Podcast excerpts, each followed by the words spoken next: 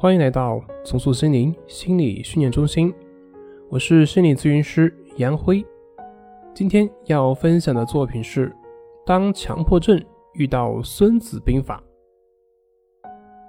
问：强迫症在什么时候会开始好转呢？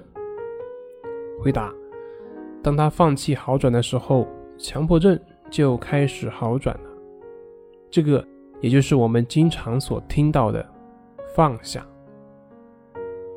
著名的森田疗法创始人有过这样的一个经历：早年的森田正马患有神经症，有一次呢，家里因为农忙忘记给他打生活费和治疗费了。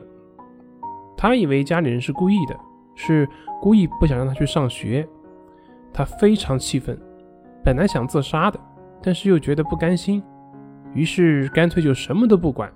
不去管自己的神经症状，也不去管自己的内心挣扎，什么药也不吃了，放弃一切治疗，豁了出去，就只是去学习。就这样，等到学期末，令人惊讶的是，他不仅取得了想不到的好成绩，而且他的那些症状也在不知不觉中消失了。于是，森田正马根据自己的这段经历，之后慢慢创造出了森田疗法。森田正马他是如何治愈他的问题的呢？其实它的原理就是《孙子兵法》里所讲的“置之死地而后生”。有这样的一个隐喻：一位骑电瓶车的大姐在路上行驶的时候，路中间有一位挑担子大哥冲了出来，眼看就要撞上了。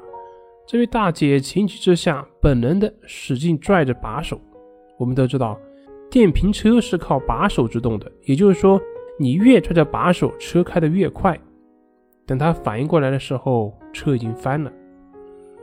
以上这个过程就像强迫症，在内心起冲突的时候，你会本能的去压制这种内心冲突，结果你去越压制，内心冲突越严重，越压制，内心冲突就会越严重，直到有一天，你精疲力尽了，算了，不管他了。哎，这个时候你会发现你的症状就开始不管你了。所以，想要解决强迫，需要有置之死地而后生的精神，放弃对抗，任凭症状的骚扰和攻击，不去管它。你不管它，它就不管你；你越管它，它越喜欢管你。所谓的精神交互作用，就是这样的一个道理。当你各种努力都试过了。何不反其道而行之，事事置之死地而后生呢？好了，今天就分享到这里，咱们下回再见。